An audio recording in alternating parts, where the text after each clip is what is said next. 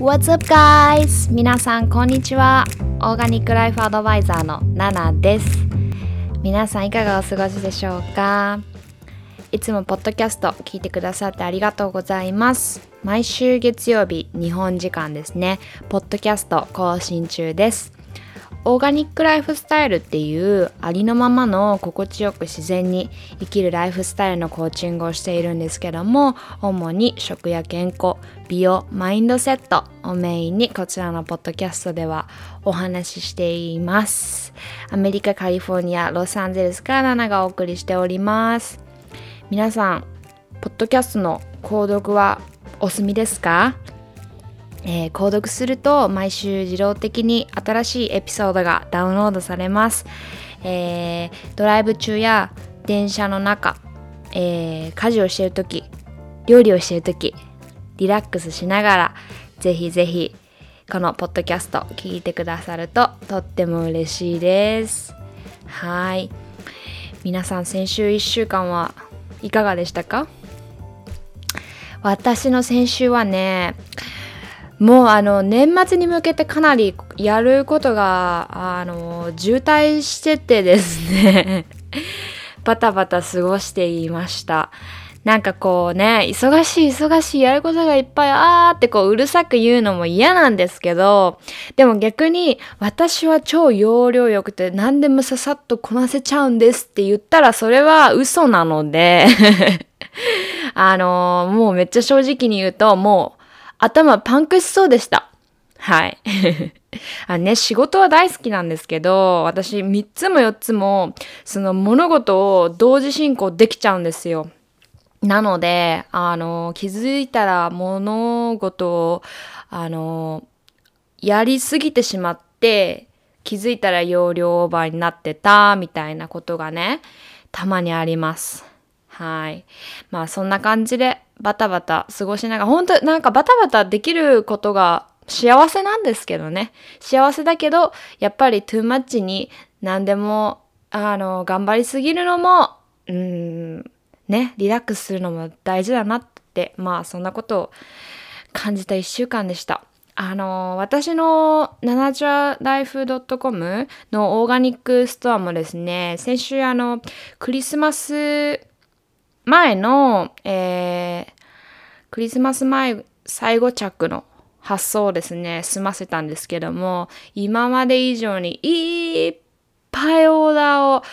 いただきまして本当にあのオーダーしてくださった皆さんそしてあのギフトとかプレゼントとかね大切な人にとかえーご自分への今年のご褒美にってこう選さ選んでくださった皆さん本当に心より感謝です。ありがとうございます。私ね、あの皆さんにパーソナルな手紙をですね、手書きでメッセージを書いてるんですけども、あの、今回はね、だいたい、まあ、3時間ぐらいはいつも書けるんです。あの、手紙にね、時間を。でももう今回は書き終わるのに本当に丸1日、うん、半日が2日かかったので、もう丸1日かかりまして、やっぱりね、あの、1、2行の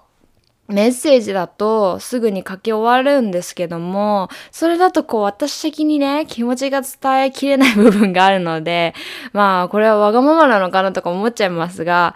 あの、なるべく皆さんにできるだけこう私のこの手書きからね、手書きの文字からね、気持ちを伝えられるように書けるだけ書いてます。はい。まあ、いつもそう言って受け取ってくださる。あの、皆様本当にありがとうございます。まだね、蜂蜜届いてないとか、あとピーナッツバターとか、あの、ココナッツオイルとか、あの、注文してくださった方で届いてないって方は、あの、もしもしお待ちください。楽しみにしててくださいね。はい。まあ今日はね、何を話そうかなってずっと考えてて、もうね、ぶっちゃけ皆さんに正直に言うと、思いつかなかったんですよね。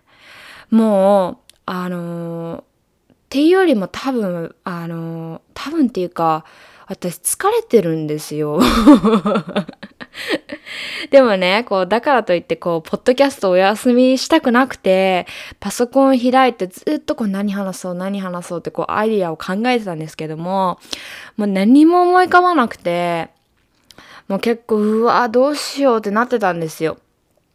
で、まあそんな時に彼に、あの、そう言ってね、頭抱えて、なんかこう容量オーバーしてもいいアイディアなんて降りてこないから、とりあえずソファーに一回ゆっくりね、腰をかけて2時間ぐらいリラックスしたら、そしたらいいアイディアがナチュラルに、あの、浮かんでくるよって言われて、なんかしぶしぶ、そっかってこう言われた通りにソファーに腰掛けて、あの、ゆっくりしたんです。そしたら、本当にアイディアが降りてきて 多分ね、本当にこういっぱいいっぱいですごいあの、気持ちもそうだけど、すごいこう浅いところでものを考えたりとか、呼吸までも浅くなってたから、やっぱりアイディアがね、浮かばなかったんだなって、今回も学びました。で、なんか私いつもパンク状態ですよね。まあそれが結構私でもあるんですけども、まあそんな流れがあってですね、今やっとあの、うん、マイクに向かって皆さんのことを思いながら話しています。はい。まあ今日はね、あのー、まあその考えに考えついたトピックっていうか、まあ、そこは特別ではないんですけども、あの普段ね、あの、インスタグラムの DM とかで、過食とか食べ過ぎてしまうとか、その食欲がコントロールできないってそういったあの、お悩みをいただくことがすごく多いんです。うん。っていうことを思い出して、で、まあ私自身も摂食障害を経験したし、それを誰にも話せなかったし、で、その頃の私をいろいろこう思い返してみて当時の私に何が必要だったんだろうって何があったらもっと早くその過食のループから抜け出せてたのかなって考えて考えてでそれで思いついたのが安心感だったんですよね。私には当時の私には安心感がなかったんですよ。うん、でやっぱりその安心する気持ちがなかったがゆえにやっぱりその食べ過ぎてしまったりとかそういうところに現れてしまってでそうやってねまた過食するために自信もなくなってなんて私ってダメな人間なんだろうとか思ったりとか、で、そうなってくると、すごい、あの、目の前に広がるもの全部ネガティブっていうか、視野もすごく狭くなってって、で、目の前に広がるものはもう全部なんかもう、なんて言うんだろうな、ドヨーンとしたもうネガティブっていうか、こう、なんか自分の、あの、敵っていうか、なんか、あの、ちょっと言葉に表せないんですけども、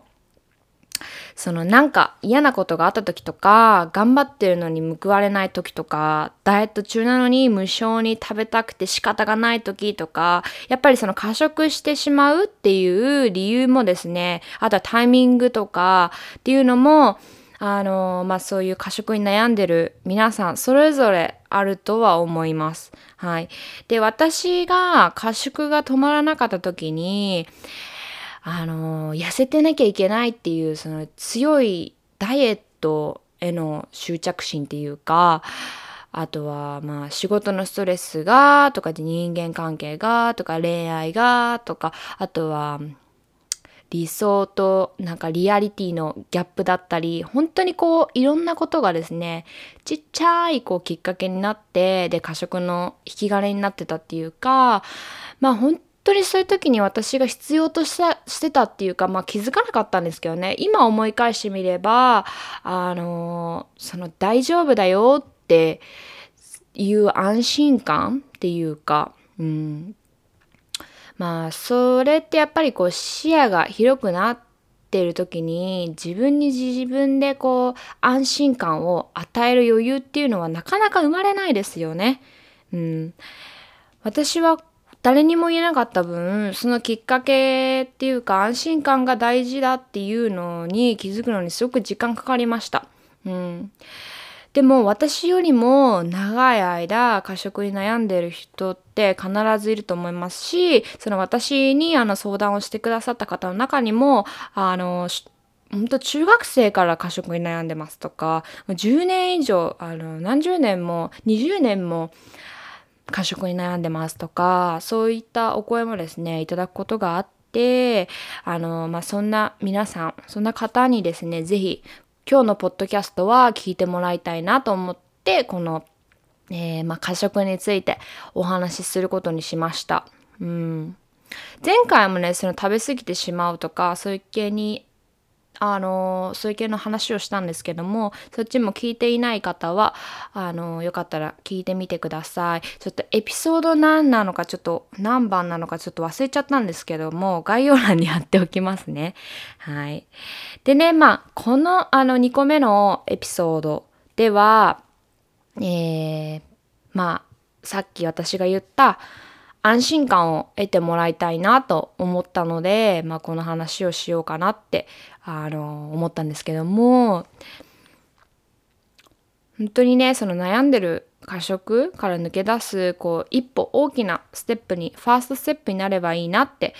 思ってます。まずね本当にあの悩んでる方がいたら伝えたいのはあの You're gonna be fine 必ず大丈夫になる時が来ます。でもまずはそのリラックスマインドっていうのを必ず持つようにしてください。私もね、まだまだそう言いつつリラックスしきれない時も、本当それこそ今朝とかもそうだったんですけども、あの、パンクしそうになる時がたくさんあります。でも、こう何年もね、そういった、あのそういった、なんて言うんだろうな、あの余裕ない気持ちを食で発散したりとか食べたい食べたい食べたいっていうマインドにつながらないようになったっていうかそこから卒業できるようになったのはやっぱり今までずっと持ってなかった安心感を得たってことがすごく大きかったなって今思うんですよね。まそんな中でね、今日はその過食をやめるために、えー、リラックスマインドを持つことに癖づけをつけたりとか、まあ安心感を得るためにですね、あのー、できることっていうのを今日は皆さんに紹介したいなと思ってます。うん。まず私も、まあ皆さんもそうだと思うんですけども、その過食をする背景に必ず理由が何かあるんですよね。まあ、仕事だったり子育て子育てだったり、えー、人間関係とかあの恋愛とかあとはうんダイエットとかその、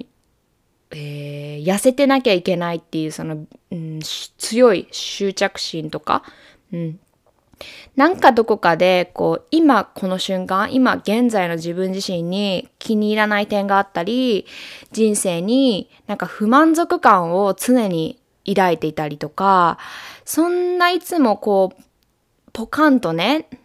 なんかこう、心に穴が開いているなって、うん、ずっと感じてて、で、その穴を埋めるために食べるとか、食べてる時は何も考えなくていいからとか、そういうふうに、あの、過食に走ってしまうことがとっても多いです。うん。だから、その過食を引き起こすストレスとかプレッシャーをなくせば、まあ、過食を収まるって、まあ、みんな言うと思うんですよね。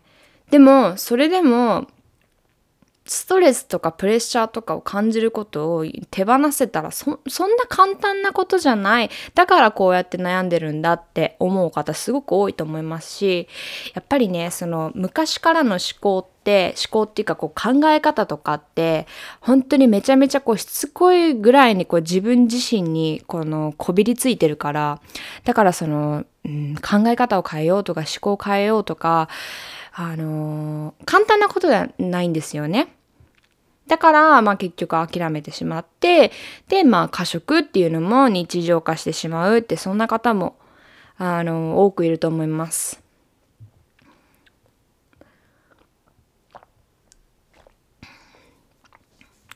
あの、もちろんこう逆を言えば、ストレスのなくし方とか、プレッシャーとか、完璧主義すぎるっていうところを、まあ、克服できたりとか少し緩めてあげることとか、まあ、コツをですね覚えることができれば、まあ、ありのままの自分でもしっかり満足できたりちっちゃい幸せなこう何気ない日常で幸せになることが、えー、まあ、幸福感を上げることが、まあ、過食の克服につながります。うん、もちろんねその過食をやめるために戦い続けるぞってそういう風にする必要はないんですけどもとにかくこうリラックスマインドを手に入れることが一番の近道のような気がします。うん、まあそれをね分かってても自分にそう言い聞かせててもやっぱりあのーまあ頑張っててもやっぱりたまにくじけてしまったり過食なんかうんなんか今日までうまくいってたけどまた過食に戻ってしまったとかでそれでまたへこんでしまって負のループに陥るっていうまあそういうこともね必ずあります。うん、だからねまあそんな時にこのエピソードを思い出してもらいたいなって思いながらまあ今ね気持ちを込めて喋ってるんですけども、うん、もしあのうん過食しそうになったらこのエピソードをよかったら聞いてみてください。なんか少しでも助けになればいいなって私も今すごく思ってるんですけども。うん。まあ今からねこういくつか私から、まあ、皆さんのストレスポイントになっているだろうなっていうことを、えー、まあ、リストアップしてあげて、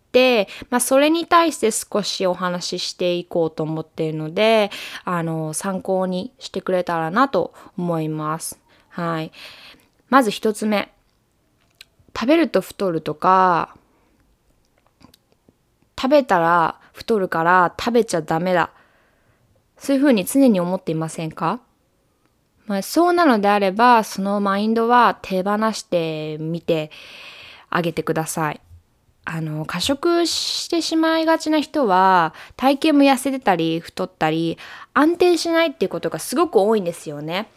だから、太ることに恐怖を抱いてしまったりとか、痩せたい痩せたいっていう気持ちに、あの、執着しすぎてしまって、それが余計に食べ物のことばっかり考えてしまったりとか、食べたいものを我慢することで、ストレスをまた増やしてしまって、パンクしてしまいがちとか、うん、こう何を食べるかよりも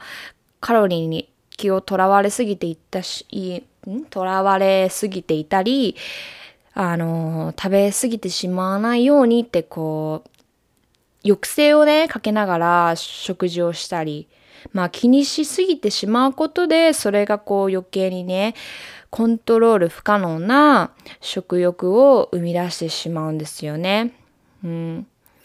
いかにこう、低カロリーでお腹を満たすかっていうよりかはまずはこう痩せるためのダイエット法っていうのをやめてバランスよく主食であるご飯とかもちゃんと食べてタンパク質もあの質のいいものをしっかりとってもうバランスのいいわゆるこう何て言うの昔からある健康的な食事内容っていうのに切り替えてみてください。うん、でね体型が不安定な人はまずそれを受けることはしないと受けることをしないと過食は落ち着かないんだってしっかり理解することがめちゃめちゃ大切です。はい。あの、痩せたり太ったりを繰り返してる人は、その体内のね、栄養素も不安定だったりします。うん。やっぱりあの私自身もそうだったんですけども痩せたり太ったりを繰り返した後って体が安定するまでに、うん、安心するまでにっていうのか一時的に少し太ることがあるんですよね。うん。まあそれをねあの気にするなって言ってもまた難しいことかもしれないんですけどもそれを乗り越えなければあの抜け出せないかったりもするんです。まあちょっとあれなんかええー、って思う方もいると思うんですけども例えば私の経験談で話すとしたら私はもともと51キロとかだったんですけどもあの自分が太ってるなってあの感じた瞬間に無理なダイエットをして、まあ、うんカロリー制限とか糖質制限とかもガチガチにして、えー、43キロまで無理やり落としたんです。で、まあそれがすごく不健康なあり方だったから、60キロ近くまでボーンとリバウンドしてしまったんですね。うん。で、これが、またあのー、うん、増えたり減ったりってしてて本当に安定しなくなってしまったんですけどももうだったら51キロでよかったじゃんってなんかその時すごく思ってたんですけども。で、結果、今47キロほどなんですけども、もう本当にそこまでに安定するまでに、えー、ぐぐんとね、最後一発体重が増えました。うん。でもね、私はそんな自分も、あのー、受け入れました。若干ね、諦めモードじゃないけど、もう体型より何より、もう60キロだろうが何だろうが、自分自身が幸せだったら幸せになれるんですよね。っていうことに、まず気づきました。だからそこまでにまずたどり着くまでにはやっぱりそのコントロールできなくなってしまった食欲っていうのを一回リセットしなきゃいけないんですよね。うん。何かをね、あの、食べたい時は、極端に我慢せず、ヘルシーなものを食べるように心がけるとか、うん、このダメダメ、食べちゃダメっていう気持ちが、またその食欲を爆発させるんです。うん。例えば子供たちにダメダメ、それやっちゃダメだよとか言うと、またそれが反動となって子供たちの欲を高めてしまいますよね。それは、あの、子供だからじゃなくて人間だからなんですよね。だから、大人の私たちも一緒なんです。だから自分にダメダメってしてると、そのダメって言われたことが本当にあの、なんていうのかな、食べるっていうことだとしたら、あの、食べたい食べたいっていう方に逆につながってしまうような、その悪の循環に陥ってしまうので、まずはその食欲を通常に戻すためのステップとして、本当に自分に優しくなることを必ず、あの、根気よく意識してみることをしてみてください。はい。で、二つ目。暴食する自分はコントロール不可能だと諦めてませんか？暴食する手をやめることは一度食べ始めたら無理とかまあそういうふうに感じている人は多いんじゃないでしょうか。あれ嫌ですよね。私もこう過食するたびに顔がパンパンになって指もパンパンでもはや全身パンパンでほんとそれこそ負のループでした。もうコントロールできないって諦めかけていたんですけども過去の私のように食欲も食べるのもコントロール不可能だって思ってるかもしれないんですけどもそれは違います。この状態を変えるのも問題を打ち切るのも、えー、誰かがその食欲とか過食をですねあの止めてくれるわけじゃないんですよね。いい意味でも本当にそれをできるのはあなたしかいない。あなたしかそのパワーを持っていませんそう気づくべきですはいまず、暴食する、暴食してしまうね、理由をしっかり明確にしてみてください。例えば、あの、ストレスが溜まってるからとか、疲れてるからとか、それは理由に入りません。そのストレスが溜まる理由っていうのが明確じゃないから食欲につながってしまうんですよね。その理由とともにどんな時に、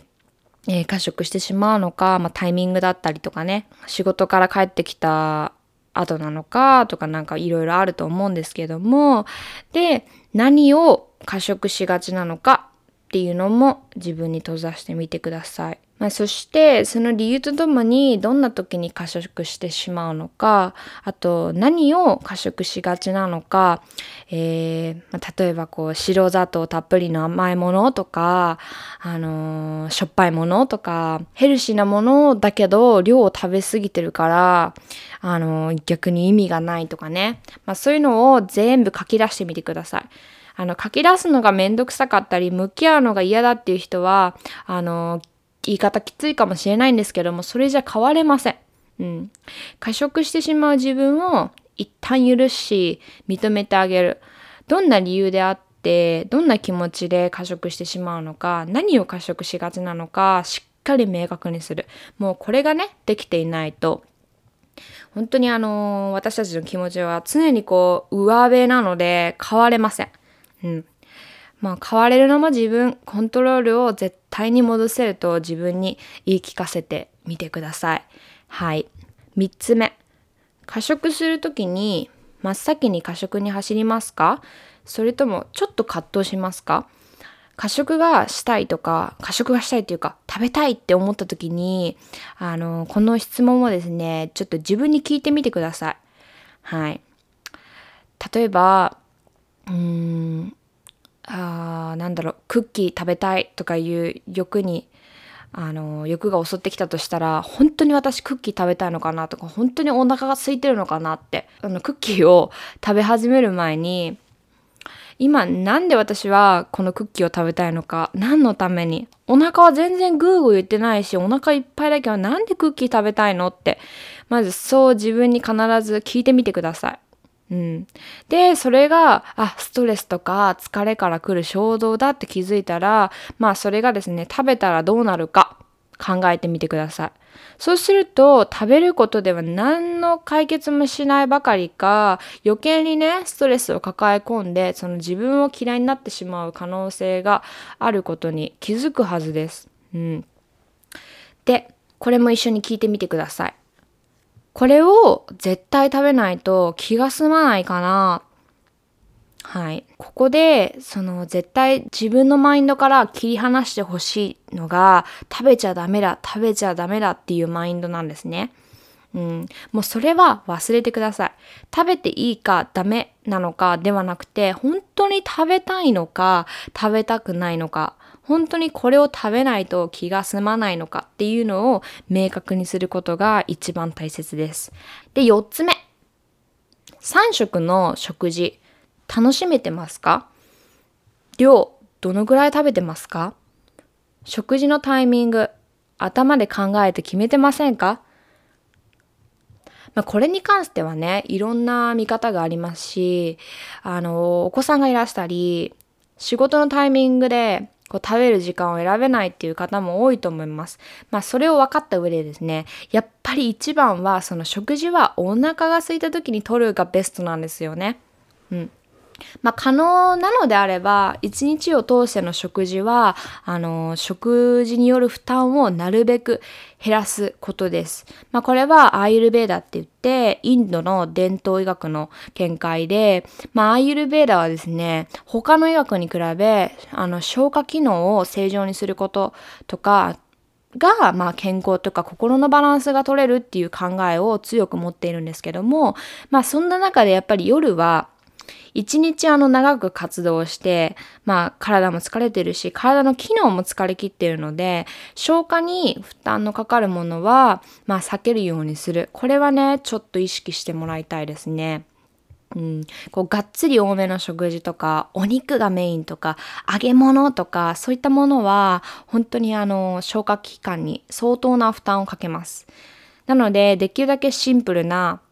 あの食事内容とあとは味付けっていうのもシンプルに意識できるといいなって思います。本当にね、例えばあの、あの、食事とかはインスタ、私のインスタグラムとかでちょいちょい私もそのなんかシンプルな料理のコツなんかも載せているので、そっちもよかったら参考にしてみてください。はい。そして最後、えー、完食はダメって思っていませんか？本当にね質のいいスナックとか間食であれば食欲の暴走っていうのをですね防ぐことができます。こういう時にフルーツとかドライフルーツとか蜂蜜とか、うん、ナッツとかとってもおすすめですね。はい。まあそんな感じでですね。過食から卒業するために覚えてもらいたい、えー、自分自身に問いただしてもらいたい、えー、キークエスチョン紹介しました。はい。まあこれでもね、あの、過食から卒業するファーストステップなんですよね。うん。まあこういったね、まあ過食とか癖づいたものっていうのは、まあやめようって努力するよりも、そのコントロールするコツを身につけることの方がハードルが下がります。うん。まあ可能なのであれば、まあ過食をしてしまうことを誰かにこう知ってもらうこともいいかなって思いますね。うん。まあ家族でも友達でも、うん。あの、まあ、話すこと自体がなんかできないとか勇気がいるとか言って、あの、まあ、なかなか誰にも打ち明けられないっていう方がもしいらっしゃいましたら、あの、私で力になれるならいつでもお話は聞きます。うん。自分一人でね、悩まず話を聞いてもらうだけで、あの、口に出すだけで、だいぶ気が楽になり、助けになるかもしれません。まだね誰にも話してないっていう人はそうやってこう人に頼るっていうこともあのー、もし可能なのであれば勇気を出してみる価値はすごくあるかなって私は思います。うん、あのね過食で辛い思いをして悩んでる人って本当に現代はねあのー、気づかないだけでいっぱいいるんですよねだからなんで私だけとかこう自分を追い込まないであのーであの例えばこう過食しすぎて太ってしまったとしてもあのそれが恥ずかしいとか人に会いたくないとか言って家にこもったりとかそんな自分にね負けないでもらいたいです。うん、そんなにね人は自分のことを見てないってできるだけ気にしないことです。なのであのー、どんどん外に出て太陽浴びて深呼吸してリラックスしてみてください。はい絶対にあの抜け出せるので大丈夫です。はい。まあそんな感じで今日はあの過食についてのお話をしました。また何かありましたらインスタグラムのあの DM 欄から私に DM くださいね。はい。それでは長くなりましたが、えー、今週も1週間素敵なウィークになるように私もこちらから願っております。それではまたね。バイバーイ。